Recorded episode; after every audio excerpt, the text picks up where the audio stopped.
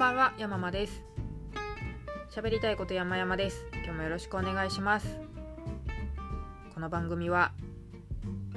まもなく35歳になる山間の、えーサウンドログ、ボイスログ、何なんですかね。あの Vlog、ビデオログってありますけども、まあ、それの声版ということでお届けしてます。この番組概要を今まで話してなかったなというのを最近50回目の配信を迎えられたかぐわ飯さんのあかぐ、えー、とポッドキャストかぐわ飯。飯はご飯の飯ですね。のあの配信を毎回聞いててあちらは毎回どういうポッドキャストかっていう概要をお話になるんですけどもあこれあった方がいいなと思ってなんか自分でもつけたいんですけどね。あのこの Vlog なのか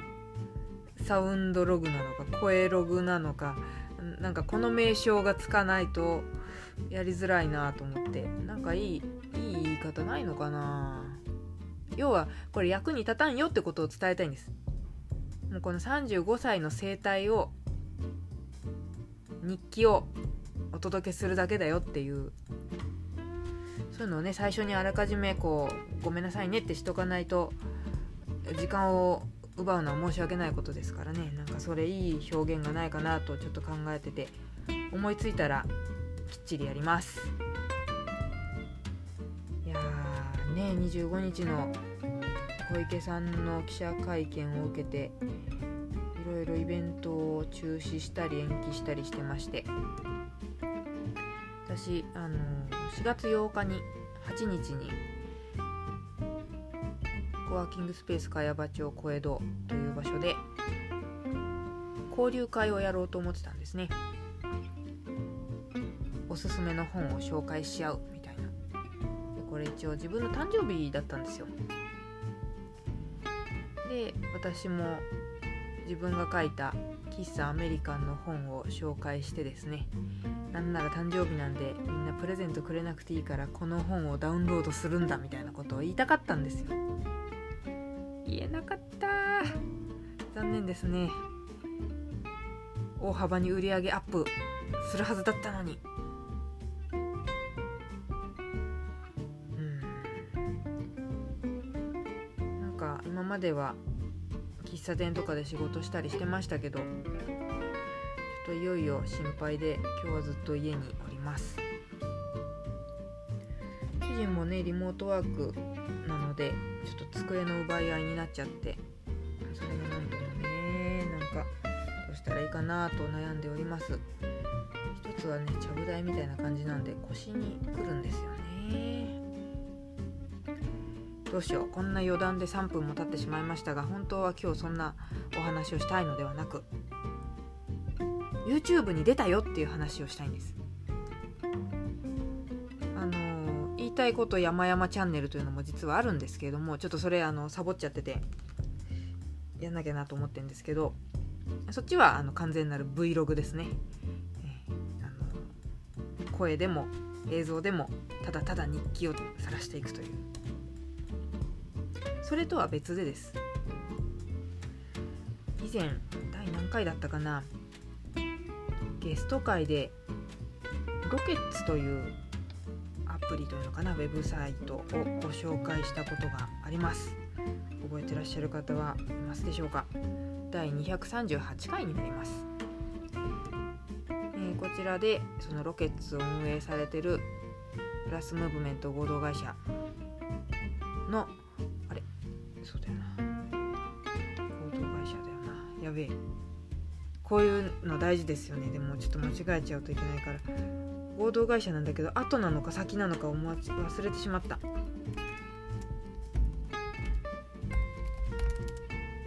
あ後でよかったな。おーよかった危ねえ。うっかりがあるからね。そう。このくだりをカットすればかっこいいんですけども。しません。正直に生きていきたいということですよ。いい言い方をすれば。ません。本当にお世話になってんのにプラスムーブメントの皆さんすいません。今プラスムーブメントさんとお仕事一緒にさせてもらってましてでそのロケッツというサービスの PR 動画を作ってみたいという話になったんですね。で全くまあそういう映像は作ったことなかったんですが自由に企画していいよと。寛大なお言葉をいただきまして2本映像をあのみんなで作りました。ちょっとねあの急ぎやりたいなという話だったので凝った内容とか面白い内容ってわけじゃないんですけどもちょっとねなんだっけ激レアさんテレビの激レアさんとか私の中ではイメージはサンデーモーニングなんですけどもまあそういうものに倣ってですね手書きでスケッチブックに書いて、まあ、ちょっとそれをフリップっぽく使ってですねロケッツのサービスを紹介するという動画になっております。1分半いかないぐらいじゃないですかね。80秒ぐらいとかじゃないですかね。是非ロケッツで調べてあの YouTube で検索いただければと思うんですが LOCKETS でロケッツですね。LOCKETS、うん、このフリップ制作も担当させていただきなんなら出演もさせていただきしかもナレーションもさせていただきました。ねえもう目立ちたがりにはたまらないありがたいお仕事ですよ。できっとスケッチブック結構でっかくないといけないんだろうなと思って。探した限りではあれは何というサイズなんでしょうね。多分 A とか B とかっていう方ではない方じゃないかと思うんですけども少なくとも A3 よりでかいスケッチブック。これを入手しまして、書いたんですよ。生まれて初めてポップの書き方みたいなサイトを見てしまいましたね。ポップってあれですよ。あのいろんな何？スーパーとかビレッジヴァンガードみたいなああいうとこにある手書きのやつですよ。本屋さんとかにある。太い文字をどうやって書くのかなと思って。面白かったですね。まずは文字を書いてそれにこう肉をつけるように鉛筆でね下書きをしてそれを塗りつぶすようにペンで書くみたいなところが私はあみたいなことを言っているサイトに私がヒットしましてちょっとそのやり方でやってみたんですけれども。うーんなんかバランスの取り方が難しくって最初の1枚目なんてもうめちゃくちゃ時間かかっちゃって。撮影よりも1時間半前ぐらいにそのスタジオというかスペースに入ってささっと書いちゃおうと思ってたんですけど全然もう時間足りなくて、うん、結構でも無になりましたね。一生懸命こう角度とか変えて紙回しながら書いて塗りつぶして没頭している様子をですねなんかこう片岡鶴太郎が何か書いてる時ってこんな感じなのかなみたいな。決してそこで武田壮雲とはならないですね。いやいやもう心が楽しめと言ってますから。求心求心求心ですよ。本当にね。求心は動機着付けの薬か。ハラハラすることがあったら飲んでみたいと思いますけれども、うん、なんか今すごく求心に思いを馳せてしまってちょっと次話すことを分かんなくなっちゃった。えー、そうあのフリップ一生懸命書きましたんでそれもぜひ見ていただきたいんです。で絵心がないもんですからイラスト AC さんとかそのフリー素材サイトを拝見してですねちょっと一部画像をプリントアウトして貼り付けたりとかまあまあでき絵心も何ですかそういうクリエイティブセンスもないんですけれどもその中で頑張りました。ね本当代表の脇村さんたちは優しくてですねよく頑張ってくれましたねってねぎらってくれたんですけどもなんかもう見るに耐えない。申し訳ない。もっと頑張れたはずと。もっと準備しなきゃダメだったかな。ただ今回の PR 動画はあくまでもテストということで、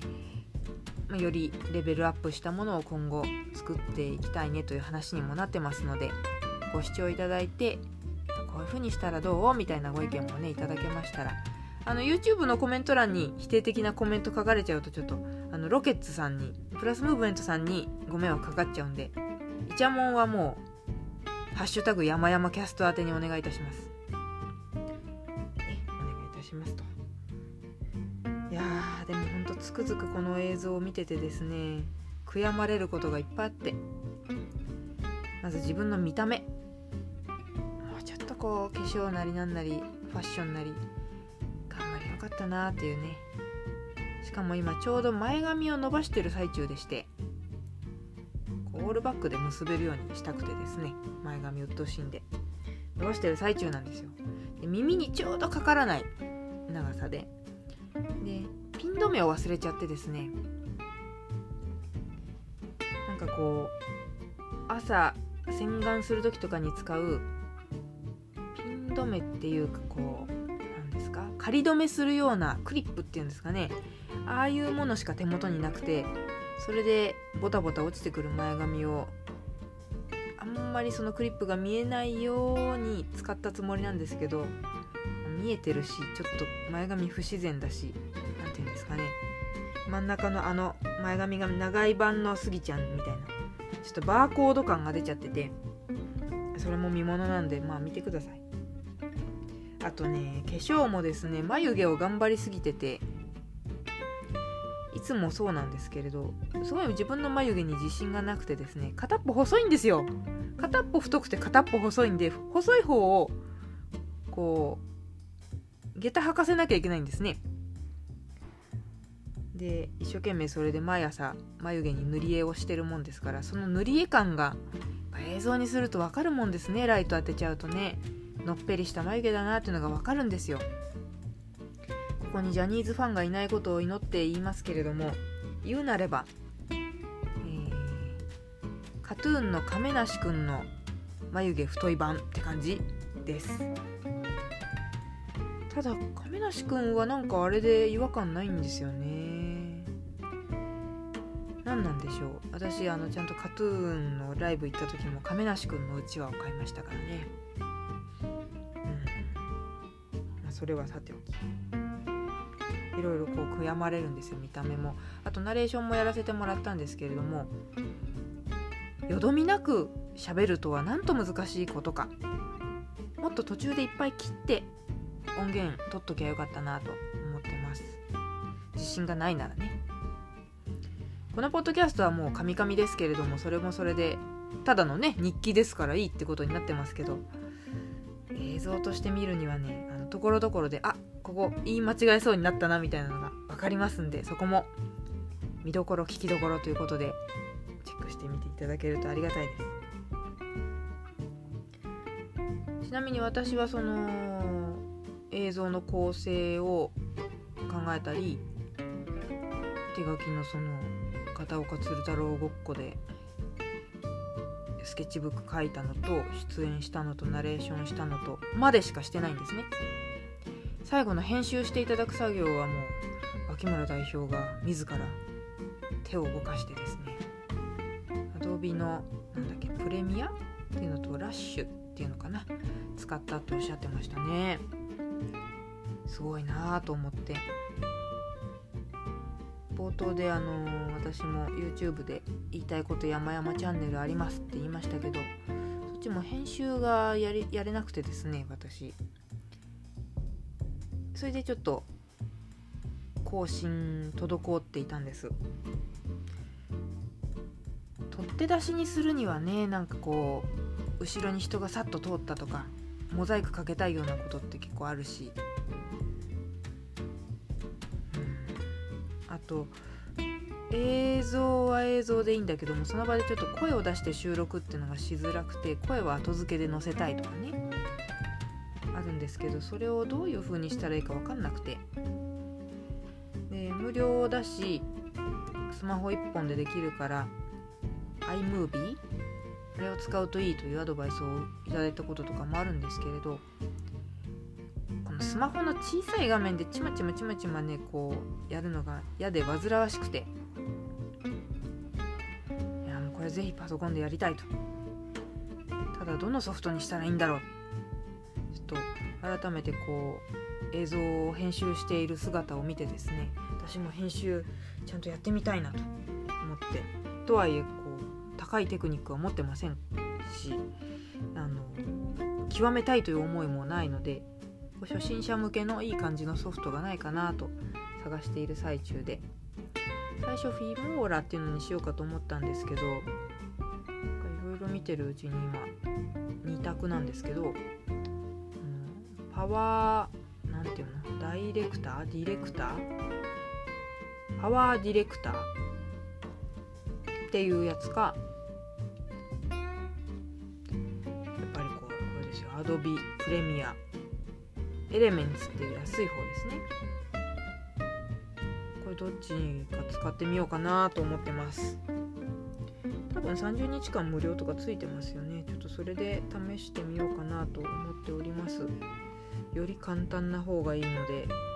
なんか Adobe ってつくだけでも難しいっていうイメージがすごくあってですね。Photoshop とかも全然使ったことないんで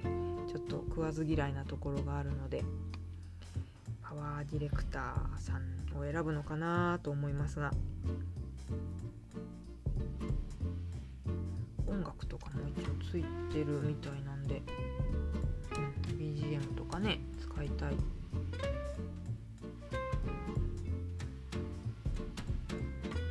まあ、そんなのもやってみようかなと思っております。何はともあれ、えー、まずはそのロケッツ。こちらの映像を見てみていただきたい。2本ありまして独身の休日編っていうのと子育てのお悩み編っていうのがあります。どっちも80から90秒ぐらいだったかと思います。すぐ見終わるんでそののっぺりした眉毛とか見て笑ってください。でもロケッツはぜひあの使ってみてください。詳しくは過去回の238回を聞いていただけるのが一番早いんですけれどもあのサクッと言うと地域ブロガーと呼ばれるいわゆる個人のブロガーさんですね。食べログとかホットペッパーとかじゃなく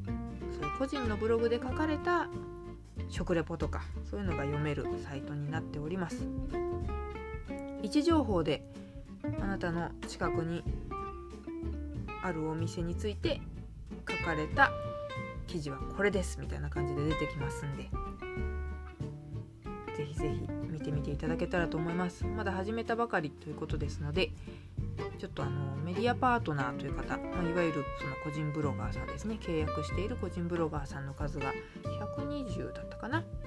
ということなのでもちろん全国カバーしているとは言えない数ですよね。きっとね。